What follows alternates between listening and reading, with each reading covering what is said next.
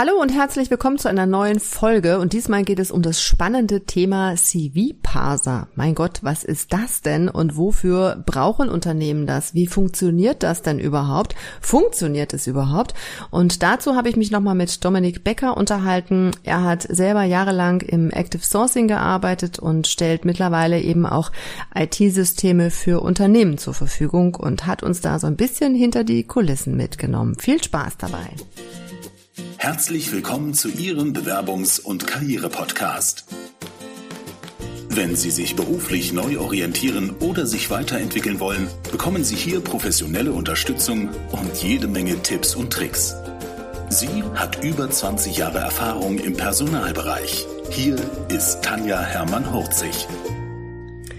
Lieber Dominik, jetzt haben wir ähm, schon einen Podcast aufgenommen zum Thema Personalberatung. Und da du ja auch tatsächlich im IT, äh, im, im IT Active Sourcing unterwegs warst und dich jetzt selbstständig gemacht hast mit diesen ganzen ähm, Tools, die es da gibt, um nach Menschen mit bestimmten Qualifikationen und Skills zu suchen, habe ich gesagt, lass uns doch mal über dieses Thema CV-Parsing, was jetzt immer mehr aufkommt, sprechen.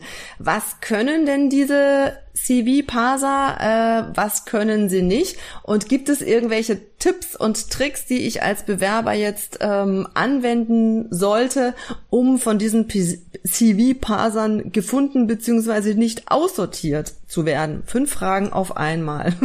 Genau, ich versuche die mal alle nach der Reihe zu beantworten. Ja, also definitiv, also vielleicht nochmal ganz kurz, ich bin äh, zwar jetzt in einem Tech-Unternehmen, bin aber einer der wenigen Nicht-Techies bei uns, deswegen darf ich da jetzt auch nur mit Halbwissen glänzen, aber zum CV-Passing habe ich mich natürlich mit unseren Technikern schon intensiv ausgetauscht, weil auch wir beim Manager haben da eben einen CV-Passer, der wirklich sehr, sehr gut funktioniert, super mhm. zuverlässig ist, aber es ist nach aktuellem Stand der Technik eben auch so, dass da das Ganze Limitationen hat. Also es kann solche Sachen wie Name, Adresse, Geburtsdatum, solche Sachen, das kann man sehr, sehr gut äh, parsen. Sozusagen ist das automatisch, was heißt überhaupt CV parsen? Dass es automatisch aus einem Dokument ausgelesen werden kann.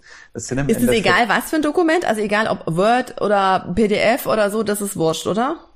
Das kommt auf den CV-Parser, wie gut die Technologie ist, äh, sozusagen. Aber im Regelfall sollten Word und PDF sehr, sehr gut funktionieren. Mhm. Was zum Beispiel gar nicht äh, funktioniert oder gar nicht gut funktioniert, ist zum Beispiel JPEG, also irgendwelche Fotodateien. Das heißt, wenn ihr euren CV einfach nur abfotografiert und schickt, da kommt man dann schon ganz, ganz schnell an, an die Grenzen. Ah, also das funktioniert ja. dann mm, wirklich nicht mehr so ja. gut. Das ist schon mal der mm. erste Tipp.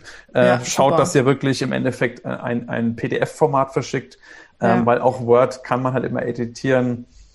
Würde ja, ich nicht also machen. Also sieht auch fürchterlich immer aus, wenn man es dann irgendwie ja, genau. Also PDF ist auch immer mein Tipp. Hm, okay. Genau. Und dann lesen die also was out. Also die können Name, Vorname so. Jetzt ähm, habe ich gehört, man sollte auf jeden Fall immer darauf achten, dass man diese Schlagworte, die in der Stellenausschreibung sind, auf jeden Fall irgendwie mit unterbringt.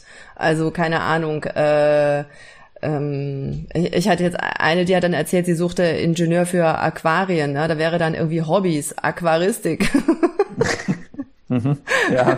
Aber ähm, wahrscheinlich sind es eher so Fähigkeiten wie SAP-Kenntnisse oder Rechnungswesen, äh, Lohnbuchhaltung, Controlling. Ne? Also nach solchen Schlagworten sucht wahrscheinlich dieser CV-Parser dann auch.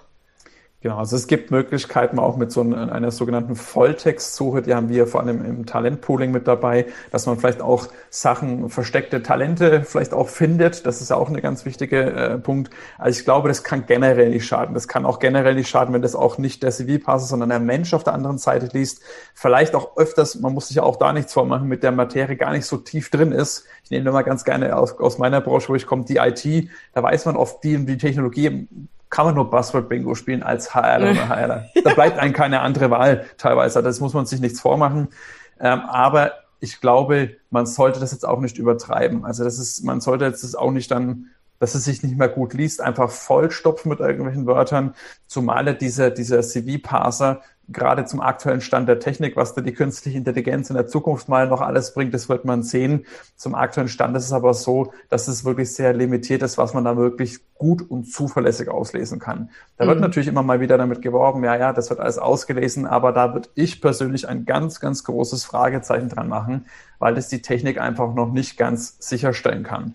Weil mhm einfach mal ein Beispiel bei den Sprachkenntnissen. Da hat ja jeder bezeichnet seine Superkenntnisse oder fließende Kenntnisse anders. Der eine ist fließend, der andere ist sehr gut, der andere ist, äh, äh, wie nennt man das, ähm, Business, äh, Business Proficient, dann ist es wieder ja. ein englischer Teil. Da gibt es ja. wirklich einen Mischmasch und daraus, mhm. äh, so, da müsste die künstliche Intelligenz das alles gleichsetzen können, selbst gelernt haben, das sind die ähnlichen gleichen Begriffe und das sind wir einfach noch nicht. Äh, und deswegen ja. ähm, man ist es, glaube ich, auch sogar gesetzlich vorgeschrieben, wenn ich mich nicht ganz täusche, dass wenn diese Auslesung oder diese erste, diese erste Matching von einer Technik übernommen wird, muss das auf der Stellenanzeige mit draufstehen. Also da könnt ihr okay. Bewerber auch mal gucken, ähm, mhm. dass wenn das draufsteht, dann, wie gesagt, würde ich mal ein kleines Fragezeichen machen oder vielleicht versuchen, das ein bisschen zu umgehen, mich mal einfach mal persönlich anzurufen, ähm, weil da würde ich, wie gesagt, nach dem aktuellen Stand der Technik ein ganz, ganz großes Fragezeichen ja. hinterstellen. Okay.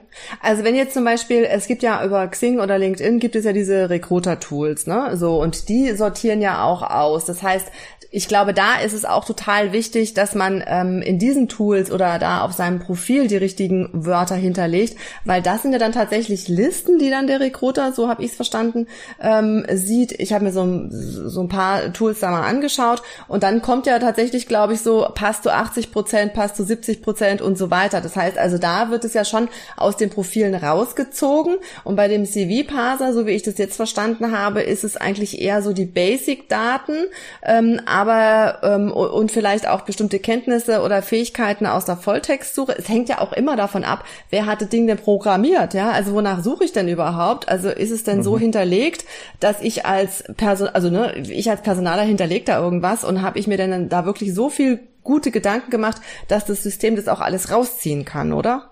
Ja, aber auch bei Xing und LinkedIn ist es ja im Endeffekt so, du hast, äh, man muss sich das vorstellen, es gibt ein Schlagwort und eine Datenliste, die das Ganze dann gegenprüft. Ist da dieses mhm. Schlagwort mit dabei? Weil ich als Recruiter zum Beispiel, ich habe auch so gesucht, dann gibt es sogenannte boolische Suche, nennt man das Ganze, mhm. wo man versucht, ähnliche Schlagworte, die man weiß, zum Beispiel Recruiter or Recruiterin or Personalberater oder Verkäufer, Sales-Mitarbeiter, dass man die, so sucht auch ein Recruiter und so sucht auch diese, dieses Xing, LinkedIn, dieser Algorithmus. Und genauso ja. funktioniert eben auch der CV-Parser. Ähm, mhm. Aber das geht halt, das sind halt eben Datensätze, die miteinander abgeglichen werden. So kann man sich das mhm. wirklich vorstellen. Es mhm. ist nicht, ja. dass da Hokuspokus Fidibus im Hintergrund passiert und der auf einmal weiß, äh, dass du als, äh, wenn du Vertriebsmitarbeiter bist, dass du für die Stelle Sales Manager oder Inside Sales auch passt das funktioniert noch nicht. Und das ist genau das, was ich meine. Ähm, mhm. Und deswegen äh, ist es auch auf Xing und äh, LinkedIn eben wichtig, idealerweise vielleicht auch verschiedenste Begrifflichkeiten bei dem Ich suche, ich biete, gibt es ja diese Bereiche, ja. äh, gerade auf Xing, da dann wirklich ja. vielleicht auch mal Synonyme zu verwenden, dass man genau. auch eben gut wiedergefunden wird. Ja. Äh, sowohl von dem Matching, weil das sagt auch nichts anderes aus als dieses Listenabgleich, wie viele Schlagworte äh, treffen überein und dann daraus wird ein Score generiert ähm, respektive, ja. dass der Personalberater mich findet. Ja, genau. Das heißt also, ähm, wenn wir jetzt versuchen, nicht nur so ein Word-Dokument dann als PDF zu ähm, verschicken, sondern wenn wir womöglich über Canva uns schicke Lebensläufe selber stricken, wo dann tolle Grafiken sind, ähm, es ist bei beiden, also wenn es jetzt um, um Fremdsprachen geht, da steht dann Englisch irgendwie fünf Punkte, Französisch drei Punkte. Ne, die Grafik kann der nicht lesen, aber er kann im Zweifel auch nicht sehr gute oder ähm, Verhandlungsgeschick lesen, wenn ich das jetzt richtig verstanden habe, oder?